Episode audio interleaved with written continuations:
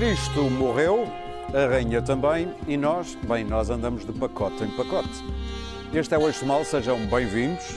Os pacotes anti-inflação apresentados pelo Governo, a abundante cobertura mediática da morte da rainha e os reveses da Rússia na Ucrânia são estes os temas para o debate, aqui com Clara Ferreira Alves e Luís Pedro Nunes, Daniel Oliveira e Pedro Marcos Lopes.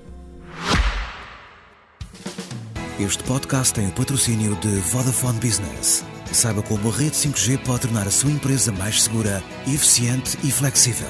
O futuro do seu negócio está em boas mãos. Vodafone Business.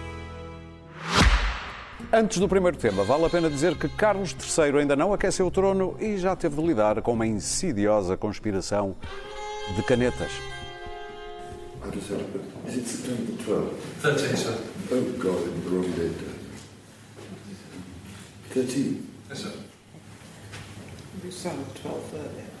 We didn't 12. We started 10, 12, got 8. Oh, God, it's going everywhere. Hang on. Has anybody got a problem? Where is the land? Oh, look, it's everywhere. Oh, there, this bloody thing. What are we doing? Everyone's stinking.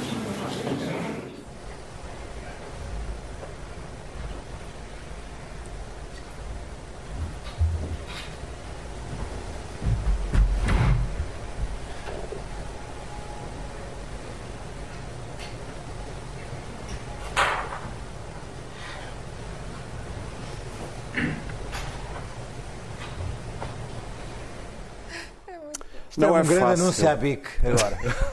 Não é fácil ser rei, ou como disse aqui o Pedro Marcos Lopes, que belo corte de fato.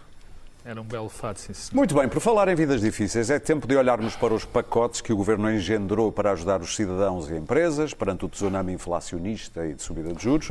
Isto ao mesmo tempo em que o Governo diz estar preocupado com a sustentabilidade da segurança social e do serviço da dívida. Daniel, depois de pacotes e a entrevista do Primeiro-Ministro no outro dia, tu se fosses pensionista, funcionário público, Pensava que ia dizer se fosse primeiro-ministro. Sentia-me Ficava mais preocupado. Sentia-me em 2011, sentia-me em 2011. Ah, ah, ah, o- o- o- a redução de custos ah, que, o, que o Governo vai conseguir com este corte das pensões futuras ah, é quase duas vezes os 600 milhões que foram esfregados na cara de Pedro Passos Coelho A culpa em é do 2015. Passos. Eh, E isto baseia-se em duas falácias. A primeira é que eh, não podemos permitir que a inflação tenha um efeito permanente nas pensões. Infla- eh, se- se- se, hum, quando, e se, mas quando a inflação cair, os preços que subiram não caem com, não, não, não caem com ela. Por simplesmente sobem menos, mas não caem. Portanto, eh, portanto, se os salários e as pensões não acompanharem este pico inflacionista, esta inflação atípica tem um efeito permanente eh, na perda de poder de compra das pessoas. Permanente. Portanto, dizer, é é uma falácia, aliás, como várias que António Costa tem utilizado para falar deste tema, em que tenta que as pessoas não percebam o que lhes vai realmente acontecer. Eh, eh, Se a inflação não acompanha o pico, depois o pico cai, mas não é a inflação que cai, pico- os preços aumentam menos e as pessoas perderam para sempre, perderam para sempre aquele rendimento. não é sensível ao argumento da, da sustentabilidade? é o segundo fantasma, é, o segundo, é a segunda falácia. O, Governo não, apanhou- não apresentou um único estudo, fez contas de merceeiro, não apresentou nenhum estudo, um assunto, um assunto que é bastante complexo. Eu devo recordar que nós tivemos anos de saldos positivos e de cresci- crescimento da reserva financeira. Uma das razões é para coisas como estas. Portanto, nós tivemos. A, a- a- a- Segurança Social teve nos últimos anos sucessivos saldos positivos. E uma das funções é exatamente para estes momentos. Eh, E é, é preciso que o Governo apresente alguma coisa de jeito que nos demonstre eh, a insustentabilidade da Segurança Social, a Segurança Social falida, etc. É um anúncio de há 50 anos, permanentemente. Eh, em, em- em julho, o, o- o Primeiro-Ministro disse que era evidente que o Governo, julho, não é, não é o ano passado, que o- que o Governo iria cumprir a fórmula. Vai poupar mais do que Pedro Passos Coelho. Em junho, em- em- já em surto, no meio do surto inflacionista, o, o António Costa propunha-se aumentar em 20% os- até ao fim da legislatura os salários, para chegar àqueles 48% da média europeia. Pois bem, agora, poucos, três meses depois, ou dois ou três meses depois, propõe um corte de 8% dos funcionários públicos em dois anos. Corte de salário real. Eh, Nós vamos. eh, eh, Estás a pensar nos 2% que ele na entrevista falou que poderia Estou a ser. partir Sim. do princípio de 2%. Também, Por aí. também estou a partir do princípio dos 7,5% de inflação, que são Mas achas relativamente que devia otimistas. subir 7%? Eh, acho que os funcionários públicos devem. Eu, eu não consigo perceber porque é que as pessoas acham que os preços em geral podem subir, menos o preço do trabalho. Portanto, Deixa subir os preços todos. Os preços do trabalho é que não. Pois se os preços sobem. eh, Já percebi. Eu posso, podemos falar aqui é sobre. 7%. É falso que isto contribua para a espiral inflacionista, porque a nossa, a nossa inflação não. eh, eh, A inflação, eh, bem, eu já, eu já expliquei aqui isto várias Radica vezes, na- na- de onde- na de qual oferta, é a origem sim, da inflação e também é falso que tenha um efeito nas taxas de juros. Acho que já devíamos ter percebido que as taxas de juros são, são determinadas pelo que faça o BCE, não pelo que aconteça aqui, mas não vou desenvolver essa parte. Mas vamos no pelotão da frente. Mas temos que pagar na mesma. Sim, mas vamos, no- com certeza que temos que pagar, evidentemente temos que pagar. Exato, já estamos a pagar eu mais. ouvi Centeno dizer, Centeno durante, dizer quando durante quatro anos que estávamos a criar uma almofada para se viesse uma crise. Porquê é que será que se corta quando, quando as coisas estão bem e se corta quando as coisas estão mal? É é- a almofada deve ser para estes momentos, suponho eu, não é? Eh, eh, o, o pelotão, nós vamos no pelotão da frente, no que toca a cortes de salário e pensão real, para criar um dique que é inútil à inflação, porque os salários, e os salários e as pensões não vão conseguir conter a inflação, e vamos no carro vassoura, no que toca ao imposto sobre lucros inesperados, que a gente aqui terá a oportunidade, noutro momento, de falar, mas de falar mais sobre, sobre as características específicas. Eh, se juntarmos a isto uma taxa de juro, que até, o aumento da taxa de juro, que até a senhora Lagarde, no momento em que anunciou, disse que não fazia sentido. Até no momento em que anunciou, explicou que aquilo era absurdo. Eh, se juntarmos a isto, temos a tempestade perfeita. Olhem para a Suécia. Daqui a uns tempos a gente olha para a Itália.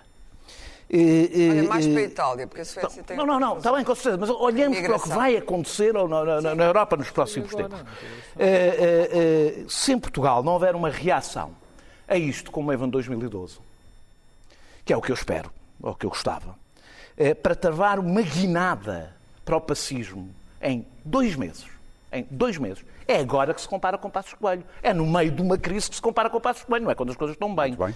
Eh, se isso não acontecer, daqui a quatro anos podemos acordar, não só com um governo de direita, mas com um governo de direita com um Chega bastante crescido lá dentro. Luís Pedro Nunes? Bom, hum, eu não sei, eu tenho alguma dificuldade em, em- em- em- discutir as palavras de, António Costa.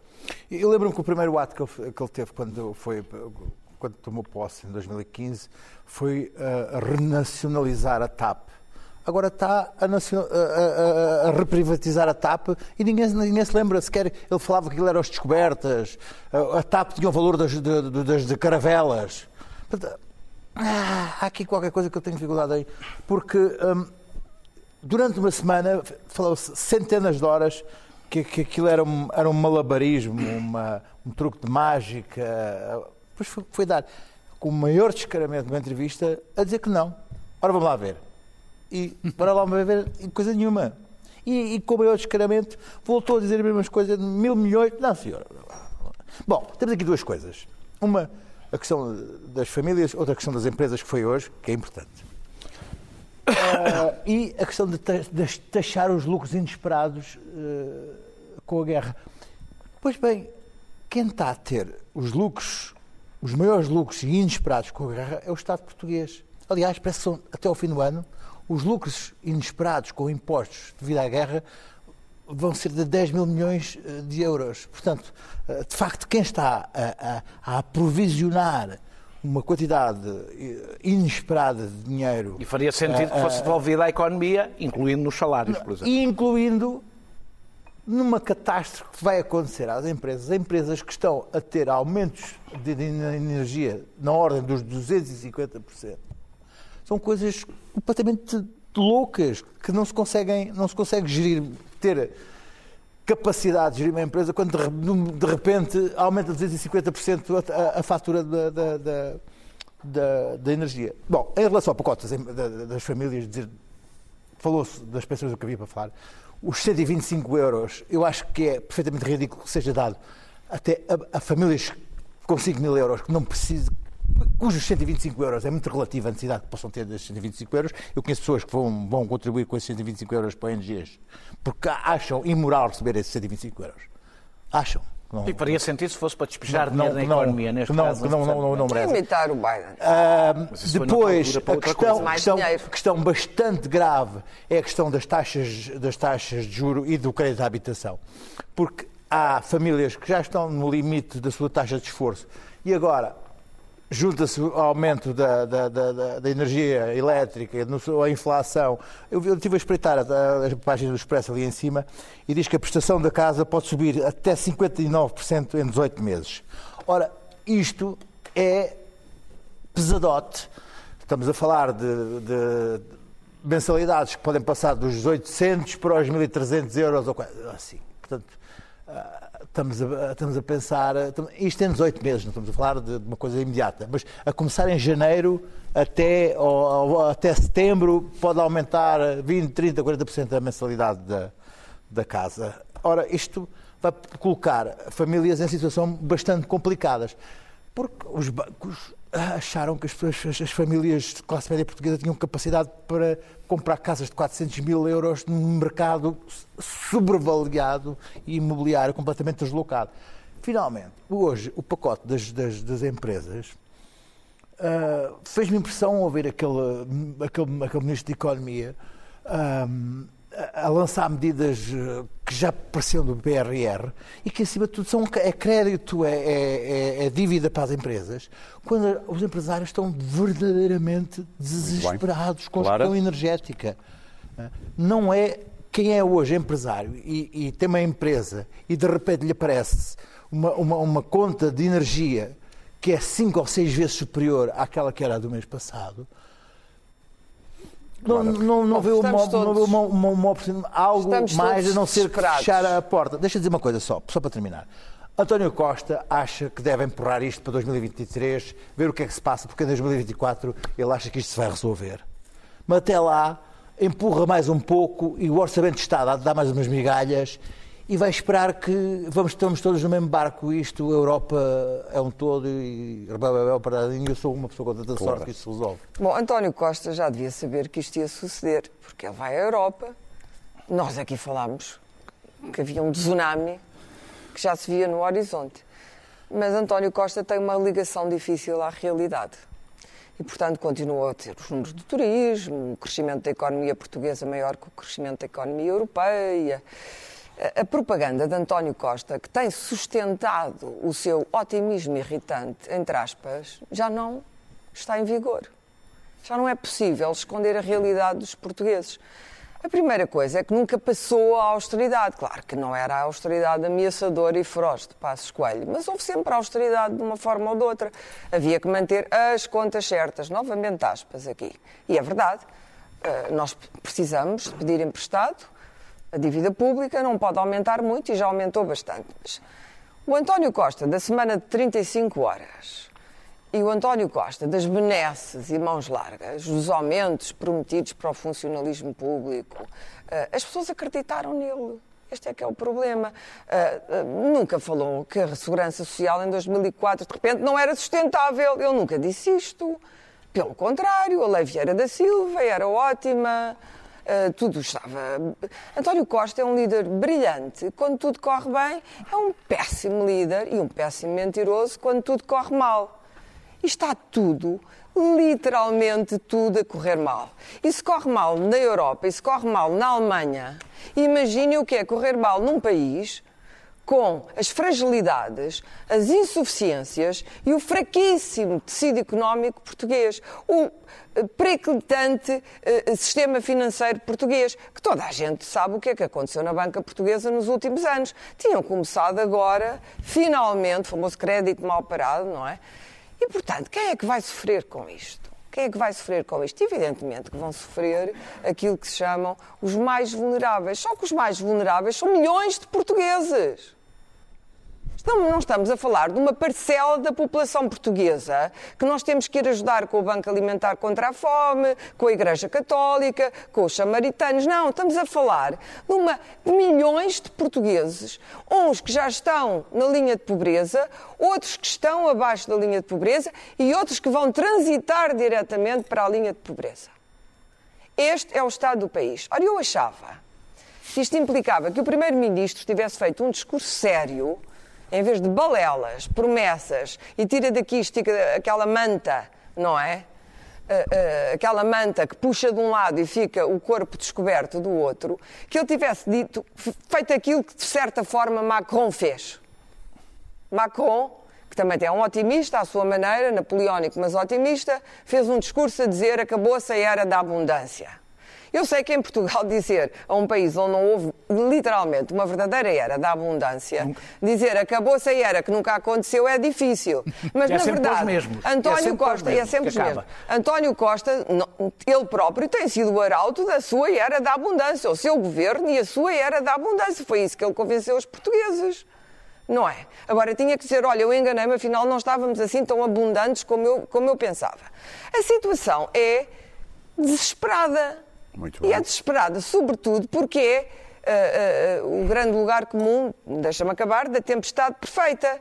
Porque é um aumento, o Banco Central Europeu, combater a inflação, vai continuar a aumentar as taxas de juros.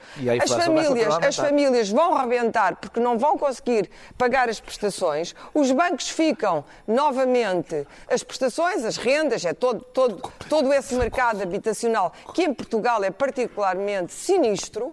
A crise da habitação em Portugal terminar, é sinistra, sim. é mesmo inconstitucional, na minha opinião. Esta coisa dos estudantes não terem alojamentos é impensável, porque está tudo no, no alojamento local para os turistas. E, portanto, um, o facto de termos sujeitado o país a ser um súbito petro, do petróleo turístico, não é? Somos a, a Venezuela dos turistas e, portanto, a, a, a, má qualidade, a má qualidade da economia portuguesa, a má qualidade dos salários em Portugal, a desigualdade gritante em Portugal, tudo isto vai cair em cima de muita gente. bem. E essa Pedro? gente, consequências políticas, duas. Essa gente vai ficar muito, muito infeliz primeiro, muito zangada depois, e de a seguir, ainda por cima, porque vem do, do, do Covid, e o, ao, ao, ao ver dizer que vai ref- reformar a, a famosa segurança social, aquilo que António Costa está a dizer é: nós vamos perder o nosso eleitorado. Pensionistas, funcionários públicos. E vão perdê-lo. Pedro.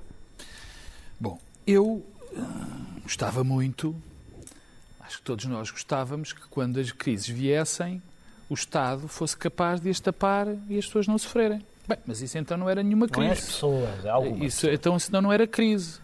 Eu, quando ouço discursos, eu lamento, mas acho um delírio absoluto, quando alguém pode achar que nós podemos, temos uma situação financeira onde se pode subir 7,5% o valor das pensões para 2023 e 7,5% para os, os funcionários públicos. Quer dizer, e ficar naquela altura é, quer dizer, é difícil sequer argumentar contra, porque não há quem não saiba que isso arrebentava em poucos anos com o sistema de segurança social. Rapidamente. Pensar que os salários deveriam aumentar 7,5% também na, na, na, na função pública, bem, então é uma catástrofe completa. Porquê? Por muitas razões. A primeira é porque passava a ser essa a base. Primeiro. Mas isso, isso não é razão, são consequências. Um país que tem a carga da dívida que nós temos, Repara uma coisa, passado dois dias de ser feito o anúncio, o BCE veio subir as taxas de juros. O que é que acontece? Já ainda não se reflete naquilo que nós vamos ter de pagar por causa da nossa dúvida, mas vai subir e muito.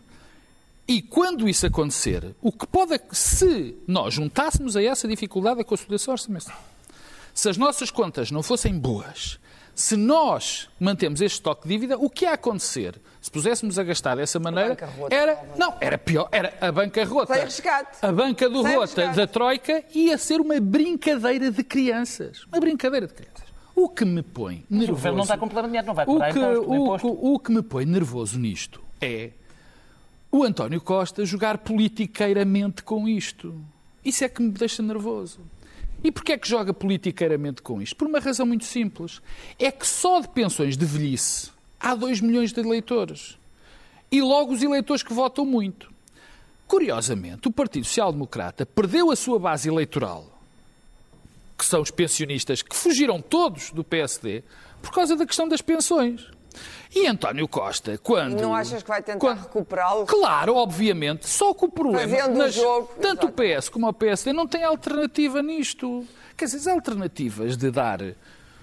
Pá, De deixar que o Estado pode resolver esta crise Aliás, tão hoje Na extraordinária. apresentação do pacote do PSD. Só Pedro, Só- o que não, o PSD claro. veio dizer é que veio criticar justamente. Sim, mas criticar, mas Porque sem por, porque ia fazer a mesma coisa. Montenegro ainda chega a primeiro Porque, não, porque, porque o PSD faria exatamente a mesma coisa, mas o que eu não sei é se era mais 100 milhões, 200 mil, mais 200 milhões, mais mil milhões.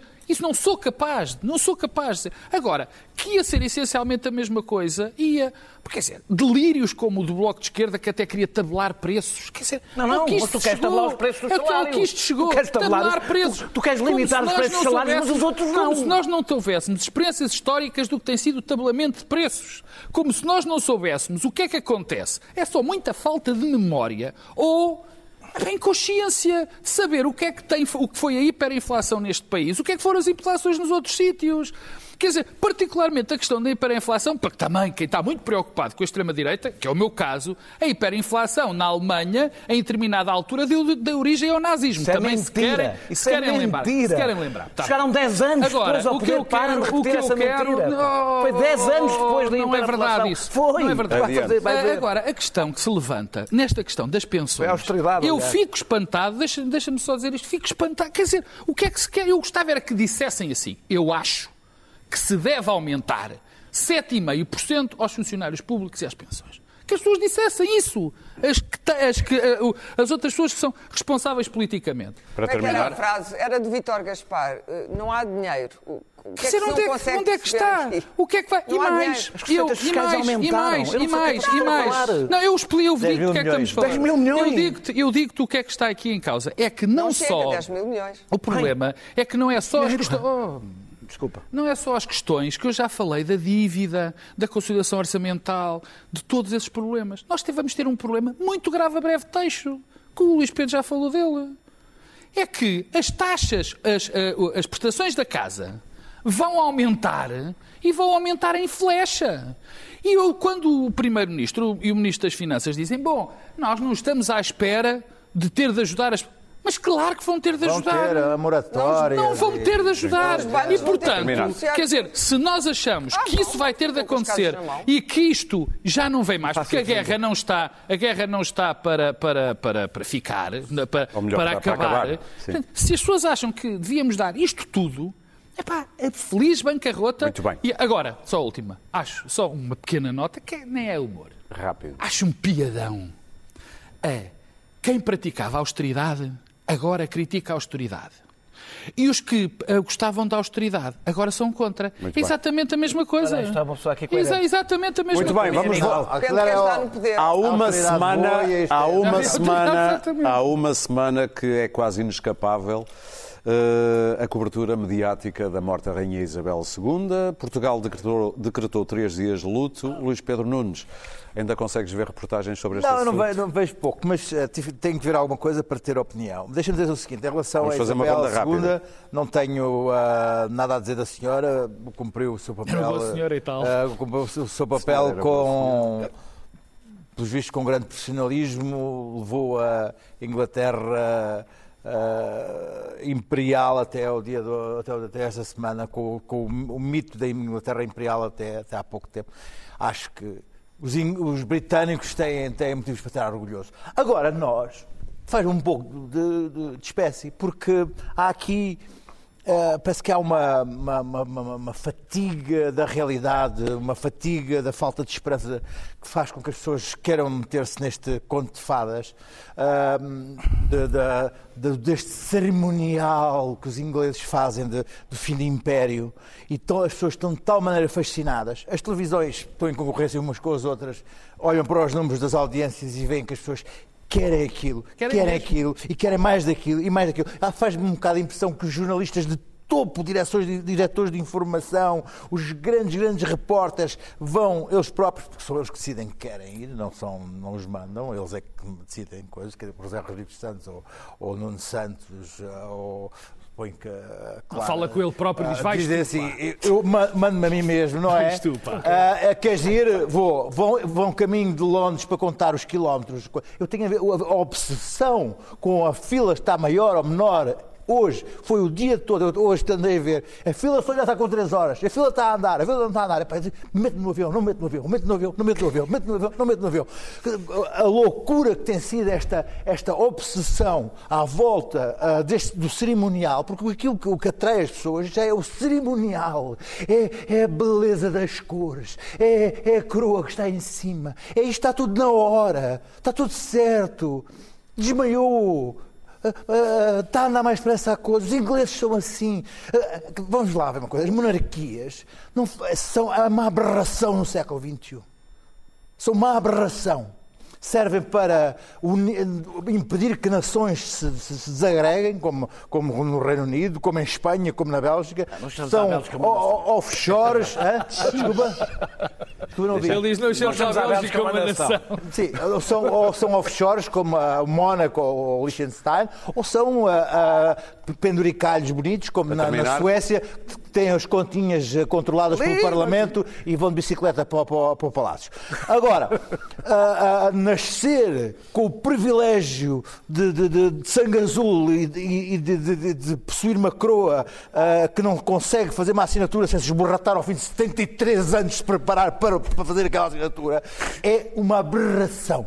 Dito, E eu Clara. espero que Carlos III seja o fim da monarquia e da desintegração daquele reino que. Olha que os Carlos anteriores não tiveram Mas é, bom, é bom um fim. que fala com as plantas, que é sempre importante. Olha, só, Clara, as plantas, Clara. olha, olha, espero que as plantas The tratem dele. Life Clara. Plants, como no, no- no livro. Vamos lá, rápido, temos pouco tempo. Stevie Wonder. Bom, eu devo dizer É um grande que não álbum, me lembro. diga-se. É um grande álbum. Ah, devo dizer, aliás, não foi só Portugal que rastejou Claro que não. no cortejo da rainha. foi o mundo. Foi o mundo todo.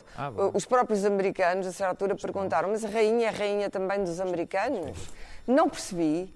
Foi um, houve um verdadeiro festival de mau jornalismo associado a isto. Eu vi eh, eh, pivôs, repórteres, eh, aquilo que se chama em televisão encher chouriços, quer dizer, falarem horas sobre nada. Não havia nada para dizer, o caixão andou 30 centímetros, aqui há que dizer que. Bom, imagens de arquivo, etc. Portanto, fomos todos tratados como súbditos. Eu não vou eh, falar aqui sobre os vícios ou virtudes da monarquia, visto que a monarquia não é o sistema político em que eu me insiro e onde vivo. Uh, problema dos britânicos, que aliás já conheceram melhores dias.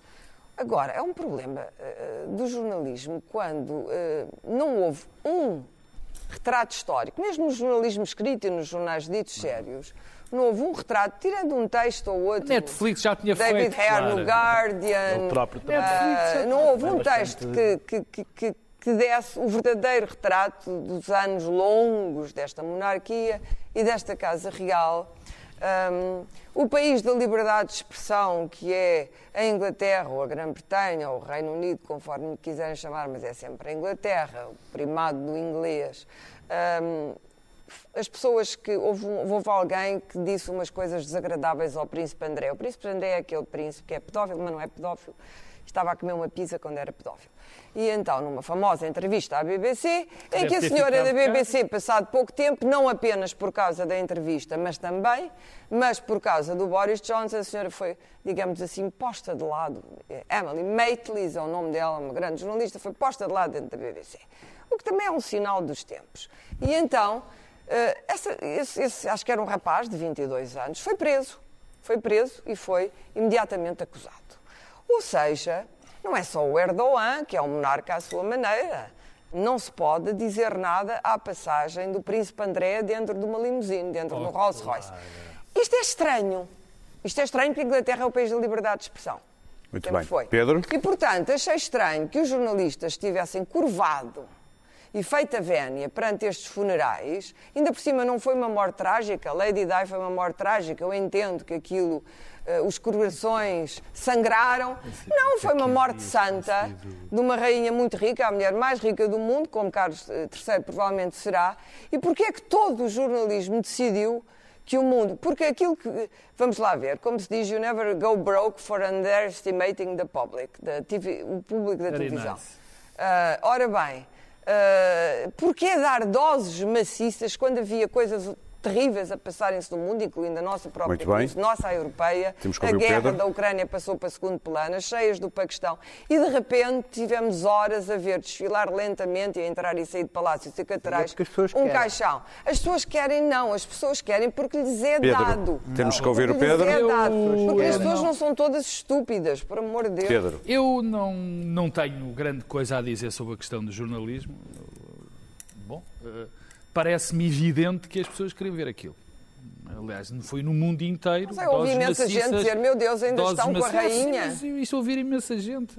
Eh, Doses maciças. Até a Rússia teve doses maciças, curiosamente, de. de- por de razões óbvias, ainda por imperiais, mais é? esta semana. Antes, Império para antes disso que a guerra da Ucrânia, compreendo. me- Sempre dá um ar me- czarista à coisa. Não, me, Exato. não tenho Os grande, não tenho grande Você capacidade de, coisas, de- não é? de saber. Enfim, as, as- as audiências foram o que foram e, portanto, dou de barato que aquilo tenha tido, eh, que seja importante para as pessoas. Para mim não foi, francamente não, não acompanhei. Agora, acho mais eh, importante analisar um bocadinho, não é analisar, mas dizer meia dúzia de coisas sobre o papel da rainha, sobre o papel da monarquia, eh, eh, particularmente no Reino Unido. A maneira como as comunidades escolhem os seus, os seus fatores de agregação, a maneira como se unem em relação a determinadas coisas, é, é diferente de país para país. E parece-me bastante claro que o Reino Unido, que não será, infelizmente, na minha opinião, tão unido como já foi, já é muito menos do que, do que era e vai ser provavelmente ainda, ainda menos, parece-me claro e evidente que, há, que a figura da rainha, a, figura da a monarquia, sim. eh, é um fator de agregação importante para aquelas comunidades. Isso parece-me absolutamente eh, evidente. Se eu olho para aquilo, acho estranho, porque eu também sou um republicano esturricado, como diz o outro, mas é que respeito muito aquela Mas que eles maneira façam isso, mas achas que é organizar. importante para as outras comunidades Oh, claro, eu não sei, aparentemente Achas foi. que é um cimento, estarmos todos a olhar para o Aparentemente, pelo menos, audiências deu. Portanto, quanto a isso eu não tenho, e, e particularmente no caso da Acabei de descobrir que Inglaterra... o Big Brother é uma coisa jornalisticamente não, relevante. não, não, e aqui- e- não, quer dizer, o Big Brother não, não um permite cimento, é um unificar cimento. uma comunidade toda como a comunidade Estavas dos ingleses, cá, dos estavas a falar de escoceses e dos. Bom, estavas a falar de cá. mas cá, da- das cá o maior aliado, o maior aliado, o mais velho aliado da Inglaterra, e onde, quando morreu a rainha, houve uma, com- a, a Lady Di, houve uma a isso. comoção generalizada. Não, não me parece que os diretores tenham, tenham errado tanto na escolha, nestas escolhas, eh, eh, estamos a falar só de das Portugal, escolhas editoriais. E por isso é que eu digo, não, acho muito, não acho muito estranho que tenha havido decisões editoriais, porque as pessoas, por vistos, queriam ver aquilo. Mas isso não- pouco me importa. Mas há um efeito o efeito da, O efeito da Isabel II só vai ser, só, na minha opinião, vai ser eh, devidamente avaliado a partir de agora. Ou seja, será que era aquela rainha que fazia com que a instituição monárquica no século XX, e ela teve, reinou durante praticamente o século XX todo, pois 50 e tal anos, quer dizer, foi a segunda monarca, salvo erro, com, com maior mandato. Será que era a rainha que segurava aquilo, esta rainha, ou era a monarquia ela própria? Será que os países não vão agora se fugir todos da Commonwealth bem. Porque, eh, porque tem este rei que já não é tão respeitado ou não? Só assim Daniel. é que só agora. A questão da Escócia também, só agora é que vamos saber de facto qual era o efeito da rainha. Daniel, a falar de reis e rainhas. Uma monarquia, uma, a monarquia era um, é um resquício de um tempo em que, que classes privi- privilegiadas por nascimento dirigiam os destinos, os seus próprios destinos, tendo o povo para produzir a sua prosperidade. Não é que isso tenha mudado, mas não mas o que a gente, como há um ideal democrático, isso deixou de ser institucionalizado num, num- num- num- num rosto e numa, Sabes, numa na família. Inglaterra há nove séculos que não, é assim. Numa, não é? numa, numa família. A Sabes, Inglaterra, há No nove momento já séculos não há um é assim. direito. a Inglaterra, por acaso, é, Ah. a Inglaterra que tu adoras é um dos países mais desiguais Ah, de não, toda a Europa. não é verdade. É- não, não, isto é verdade. É um dos Não, países com maior desigualdade na, na Europa. O Pedro vai a Londres, não vai a Hull. Mas não és, não és pessoas É com quem tu te dás a Inglaterra. Muito bem, Não continua. Ah, ah, ainda Se assim, ele soubesse as pessoas que eu ah, ah, Estamos ah, indo imenso ao norte. eh, de futebol. Só é compatível com a democracia, aquela monarquia, na medida em que um símbolo, as suas as qualidades da pessoa são indiferentes. Se as qualidades da Rainha Isabel não forem indiferentes, então a democracia tem um problema, porque as qualidades, se não são indiferentes, têm que ser pessoas eleitas, para nós podermos avaliar, para os, os próprios cidadãos poderem eh, eh, eh, avaliar essa- essas qualidades. A Rainha até tomou algumas decisões na história e, e fez mal, até na escolha de primeiro-ministros, e fez mal, porque não tem mandato nenhum para o fazer, porque não foi eleita por ninguém para o fazer. Eh, Eu compreendo a atenção que isto tem no Reino Unido, sobretudo agora, depois do Bref- do Brexit, o Reino Unido está com, os ingleses estão com um grave problema de autoestima, eh, sentem o fim dos tempos, compreendo. Agora, eh, e isso aliás a Inglaterra deu, como a Clara falou, um tom celebratório, aliás cada vez, cada vez mais comum no jornalismo. É cada vez mais comum o jornalismo, em vez de procurar o dissenso, o debate, a discussão quando é hiperpolarizado, prós e contras, este é, é- salta entre, entre o prós e contras completo, não há diálogo possível, e o tom celebratório, unânime, onde acaba, quando o jornalismo adequa e quando os, os- os jornalistas da BBC se vestem de, de luto, eh, eh, e quando isto acontece, acaba com pessoas a serem detidas porque fazem uma coisa que ninguém está à espera, que é levantam um cartaz This is a not dizer... my king. a Começaram a- começaram a pôr, Claro, é sempre assim que papéis em branco. Pronto, Sim. Não, houve eh, um que foi detido porque não mostrou o cartaz, mas o polícia disse que você tinha a intenção de mostrar mostrar o cartaz. Qual era a intenção? Ah, ah, Quanto à cobertura do mundo, o impacto da Rainha de Isabel no mundo é, pelo menos há bastantes décadas, nulo. Eh, eh, eh, A Austrália não está louca para se livrar da Commonwealth. um- agora, um, um, o mundo interessa-se, mas o mundo interessa-se muito, interessou-se muito pela entrevista da Meghan e do Harry à ópera. O mundo interessou- também se interessou bastante por isso. Interessa-se, aliás, tem uma opinião sobre o Carlos por causa da morte da Diana. O mundo tem um interesse pela família real, não é por causa da instituição que une o Reino Unido, é por causa das novelas familiares. não, não. Terminar só para dizer, Não terminar só para dizer que há uma pessoa com muita sorte neste mundo e chama-se António Costa. É que a rainha morreu Calhou e o jeito. jornalismo e o jornalismo entrou em serviços mínimos. No primeiro que fez. pacote. Exatamente, no primeiro pacote. Entrou em serviços, em serviços mínimos. Sim, e mas deixem-me a dizer, há uma diferença, Pedro, entre interesse, é uma, coisa- uma das coisas que se aprende logo no jornalismo.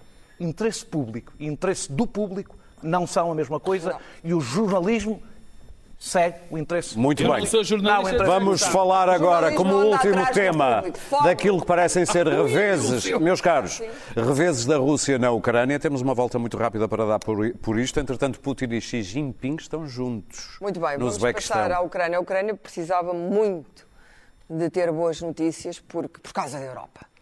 Porque a situação na Europa é gravíssima e, portanto, para a opinião pública europeia continuar a apoiar esta guerra, que tem apoiado um, por grosso, hum, embora já haja problemas em Itália, por exemplo, a coligação de extrema-direita não tem a mesma opinião, a Meloni apoia a Ucrânia, o Salvini eh, não apoia a Ucrânia, é amigo de Putin. E, portanto, eh, para isto não começar a desfiar esta contraofensiva, que aliás a Ucrânia foi aconselhada na contraofensiva por militares americanos ingleses, que são, diga-se, quem tem dado o maior apoio, era necessário. O que é surpreendente não é apenas a rapidez da contraofensiva, foi o modo como a Rússia, como a frente russa se desfez subitamente. Ou seja, eh, há problemas naquela frente russa. Eu achei que aquela frente era mais sólida, por exemplo, e não é.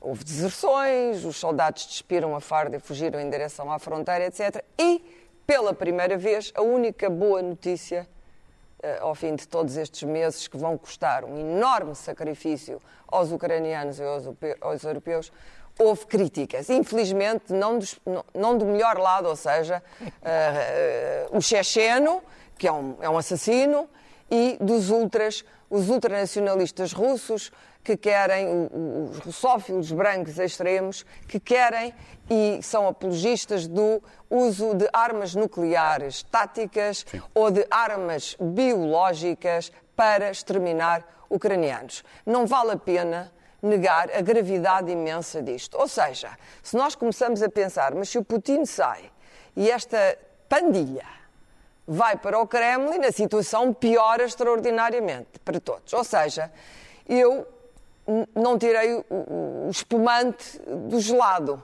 porque não há ainda nada para celebrar. Não só porque a Ucrânia vai ser extraordinariamente difícil este inverno, como Zelensky já disse, manter aquela frente, porque a Rússia vai mobilizar mais soldados, a Rússia é force brute, sempre, mas também porque há um grupo de gente na Rússia que nunca aceitará uma derrota da alma russa, bem, da mãe Pedro. Rússia. Ou seja, entramos agora sim, toda a gente que dizia, ah, entramos agora na fase. Não entramos agora. Com esta pequena vitória ucraniana, entramos definitivamente numa fase que, aliás, o próprio poder americano sabe que é assim, entramos numa fase em que estamos a pisar vidro. E Pedro. se Putin não é de confiança, meu Deus, os outros são muito piores. Eu não. não Espero que o chinês, que o presidente chinês, uh, coloque neste caldeirão alguma sensatez. Pedro. Sim. Eu não, Espero que sim. Eu não, não, não, não, não, não faço ideia se são melhores ou são piores. Chega-me chega já a, a, o facto de termos um ditador sanguinário que decidiu conquistar território, apesar de ser tão aplaudido. Portanto, é, é uma questão de, de quantidade, não sei se, se, se, há piores ou não há não é piores. De quantidade, é do uso das armas. O que eu digo é, é, que, tipo digo, de armas usas na conquista. É, eu também não, eu não deitei uh, apetecia-me, mas não deitei grandes foguetes porque ainda a posição vai no adro. Esta vitória foi muito importante para a Ucrânia, interna e externamente. Interna porque era preciso uma vitória, não é?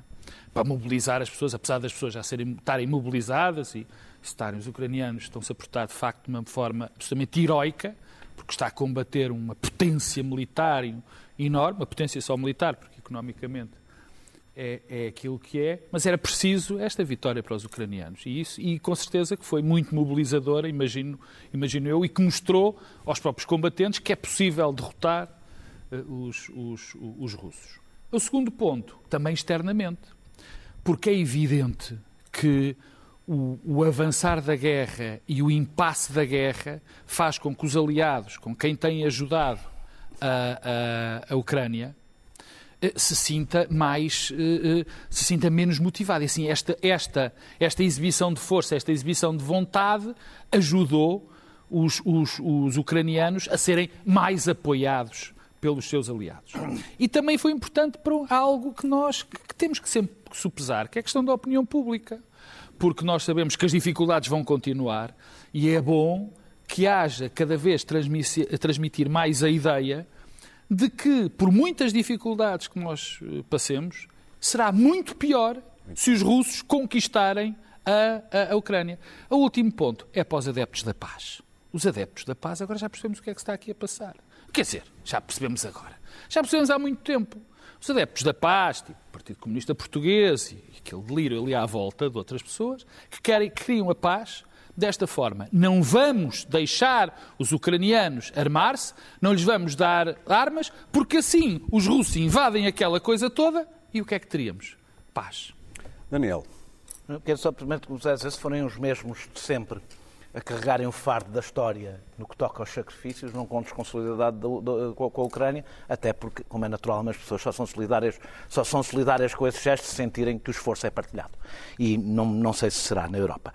A Rússia, a Rússia está, a, a, venceu na Chechênia e na Síria através da força bruta. A resistência da Ucrânia e o apoio que teve tornou isso uma tática impossível e não, e não vitoriosa. Eu não vou embandeirar em arco, esta guerra já teve muitos avanços e recuos, eh, mas é evidente que o que aconteceu agora é bastante importante eh, a vários níveis. Eu ouvi um militar português mais alinhado com as posições da Rússia eh, a dizer que a paz estava agora mais distante. E isto denuncia a paz que alguns desejam, que é a paz do ocupante.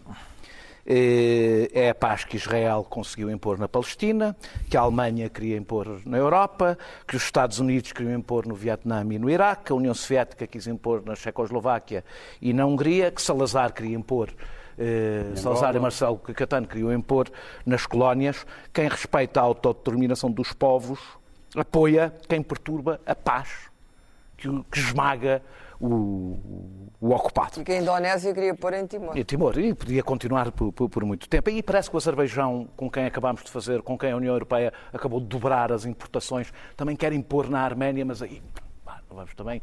Não, não vamos agora preocupar-nos com essa guerra. Querer, não, é? temos que ter real político. Real político.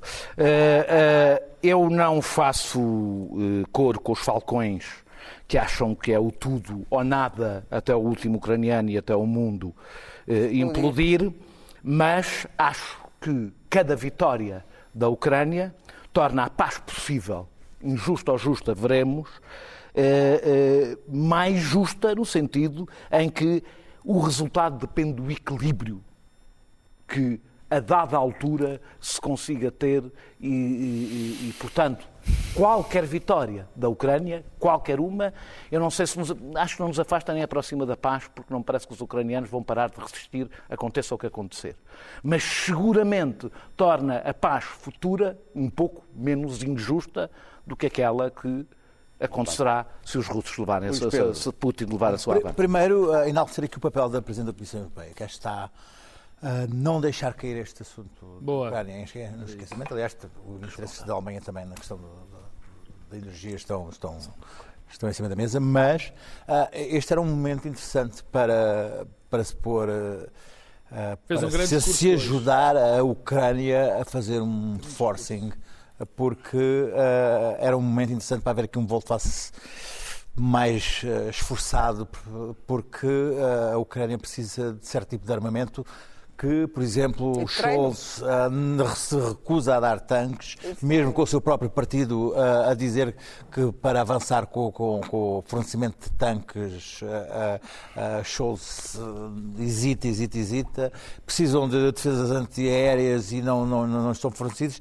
e a Ucrânia precisava neste momento daquele, daquele impulso em termos de armamento para fazer ali um, umas jogadas em termos tático-militares que desse aquele o ânimo para, para dar a, a volta face à, à, guerra. Nós, europeus, agora do ponto de vista uh, nosso, precisávamos que a guerra acabasse uh, rapidamente, porque uh, a Europa, a Europa os ares da Europa estão a mudar muito, muito, muito rapidamente. Basta ver o que a Suécia e Itália.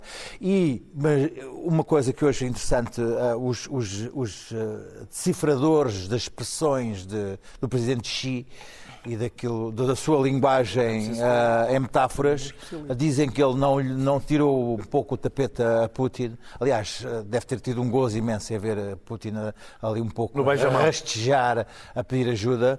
Uh, e chegaram à conclusão, aliás, que, que se chega sempre que a China uh, tem, tem um interesse apenas, que é a própria China, uh, tem um interesse em manter Putin uh, no gás de Putin, uh, mas também não tem interesse nenhum, não tem interesse nenhum em abrir um confronto com o, o, Ocidente e o seu poder de compra do Ocidente e a tecnologia e o dinheiro do Ocidente. Muito bem. Portanto, pelo menos isso. É Temos... muito interessante ver, deixa-me dizer isto, que a, a, Rússia está a usar armas da Coreia do Norte. Isto é interessante. Notas. Uh, Pedro Marcos Lopes, ótimo. decisão da União Europeia sobre a Hungria.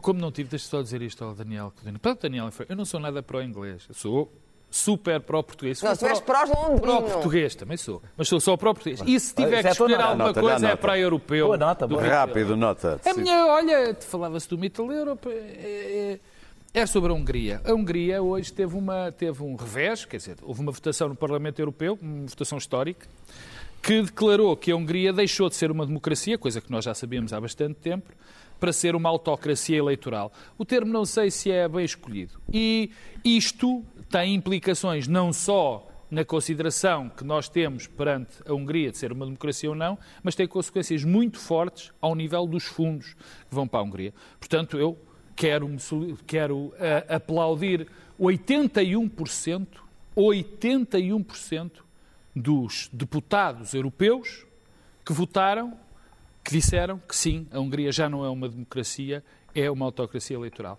Mas bem. eis que não quando temos um caso, o nosso caso do costume, dois casos do costume. É quem votou contra isto? O Partido Comunista Português. Quem é que se absteve? Nuno Melo. Muito bem, Clara, cheias no Paquistão. cheias no Não Paquistão. sabia que o. Partido. Não, deste uma notícia, não sabia que o Partido Comunista Português tinha. Sempre se absteve Não, nesta, neste tipo de votação. Não, não votou, não é votou, se votou Sempre contra. Cheias no votou contra. Paquistão. Votar contra, não acertam uma. Muito bem. Ah, mas é um gostinho pela ditadura.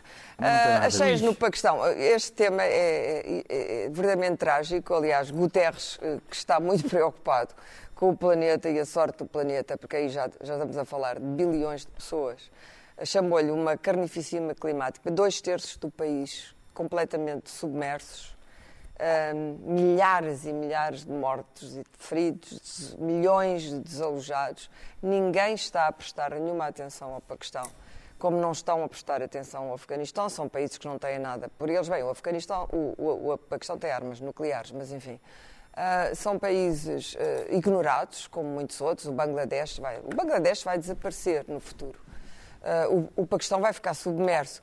E eu pergunto-me, é é por isso que a procissão real, funérea, me fez tanta impressão, porque eu acho que os mídias não estão, estão sistematicamente a deixar para trás o que deveria ser um tema dominante, formativo e informativo da cabeça das pessoas, que é, no futuro não vamos ter planetas e não vai haver espécie humana sobre a Terra. E em vez disso, estão a rastejar atrás de um caixão, na verdade, as cheias do Paquistão terem passado durante estes dias completamente despercebidas e terem sido completamente ignoradas pelos telejornais, parece-me quase um crime jornalístico, sinceramente. Muito bem. Luís Pedro, pandemia. Deixa-me dizer-te que hum, escrevi várias crónicas. Gostei do... Gosto da pose. Não, não. Escrevi várias Não, crónicas pá, mantém a no, no recato, no recato do meu lar, ao meu computador, ah, olhando para as ruas vazias de Lisboa, sobre o que seria o dia, a loucura, a celebração Da liberdade. do, do- do- do- do momento que nos parecia impossível que fosse declarado o fim da pandemia. Pois bem, hoje, sem nenhum alarde? É uma boa notícia. nenhum alarde, Pandemics? sem nenhum, sem nenhum foguetório. Aquele senhor da Organização Mundial de Saúde veio dizer que a pandemia foi-se. Ora, a quantidade de textos que eu escrevi sobre as mudanças da psique, as alterações que as, que as pessoas iam ter no relacionamento Agora vai comportamental. ser. Não vou Olha, dar olha, mas aquelas coisas das festas. Exatamente, Smoking, por exemplo. exatamente. E sobre isso eu escrevi com certeza. Sim, claro, com não, certeza. como não. E terei priorado muito. Agora, pandemia. Houve. É como a FMI, nunca Tristeza, na tristeza que o Putin até isso nos tirou. Luís Pedro, Foi o senhor Putin até isso nos tirou. Luís Nós estaríamos na rua. Eu estaria na Doutor rua. Eu estaria na rua Luís até às tantas da madrugada. Como disse o Zé Mário Branco, o FMI nunca aterrou na Portela. Pá. Muito bem. E agora o Daniel tem um belíssimo livro reeditado É, o, para, é do, para nos sugerir. do Joe Sacco, é, um- é uma, é uma edição, a, a primeira edição em Portugal foi no princípio do século, é agora reeditada pela Tigre de Papel, tem um prefácio de Eduardo Said, que não é da primeira edição. Eh, eh, o Joe Sacco faz Eduardo reportagem. Said, que já não está entre Já não está entre nós. A, reportagem em, em- é, é a reportagem em banda desenhada, que é uma coisa que o João Saco faz e faz muito bem, sobre uma ocupação que se eterniza. Eh, É impressionante porque isso foi feito no início deste século e praticamente não desatualizou. Porque isso é muito sobre. eh, e não há heróis aí, há, uma há- há derrotados que andam desesperados por essa história. Isso é uma história de pessoas comuns, sobretudo. É sobretudo sobre isto.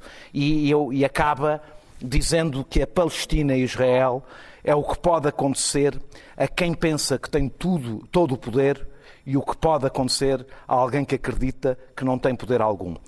Pode-se pensar que isto não tem nada a ver com a Rússia e a Ucrânia, tem tudo a ver com a Rússia e a Ucrânia. Quem apoia a política israelita em, em, em, em relação à Palestina e, portanto, quem apoia Israel desse ponto de vista, não é especialmente diferente de quem apoia eh, eh, Vladimir Putin ou quem fecha os olhos, quem diz que Israel e a Palestina têm que se entender não é muito diferente de quem põe a Ucrânia e a Rússia no mesmo patamar, como se estivessem em igualdade de circunstâncias. Essa história é muito poderosa, os desenhos são magníficos, mas Joe Sacco já Eu estou a mostrar vários- para, para dar uma ideia do desenhos traço. são, são magníficos, mas sobretudo permite, eu tive duas vezes em Gaza e três vezes na Cisjordânia e três vezes em Israel, e é impressionante como encontro nesse livro muitas das conversas que tive, muitos testemunhos que, que eu vi, muito do que, vi- do, do que vi ali, e digo, eu, a, a Vargas Llosa foi a Gaza e veio de Gaza totalmente mudado sobre a sua posição de Israel. Olha, Quem quero- vai a Gaza e não muda de posição não pode ser boa. Eu quero saber é quantas horas é que estão de, de fila para chegar agora lá. À Vamos festa? saber daqui a pouco. Não, ao, ao, notícias. ao, ao, ao, ao, ao funeral. Ao Westminster? Muito bem.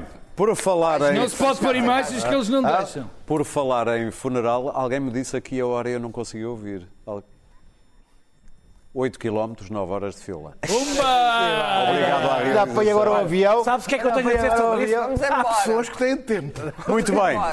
Eu não sei se sabem, mas há uma teoria muito radical. Há uma teoria muito radical sobre a verdadeira origem étnica da família real britânica. Eu explico no fim. The Queen looks nice, doesn't she? Nice? Of course nice. Because she's Indian. The Queen? All of them, the whole royal family Indian. What are you talking about? Oh, think about it, yaar. Huh? Descended from Queen Victoria, Empress of India, so Indian. Rubbish. Not rubbish, look at them. Huh?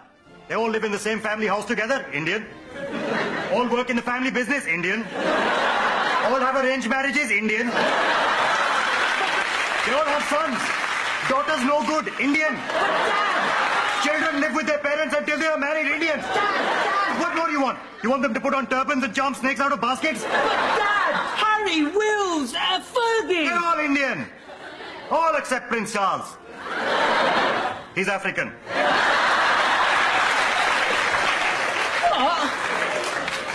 If he was Indian, he'd have smaller ears. Isto faz parte de uma série da BBC que passou entre 98 e 2001, chamada-se- chamava-se Goodness Gracious Me. Ainda bem Passou na RTP. 98. Pois. Sim, agora. Passou na RTP com o título de Valha-me Deus. Que belo título em português. Nós voltamos na próxima quinta-feira. Estamos disponível em podcast. Fique bem.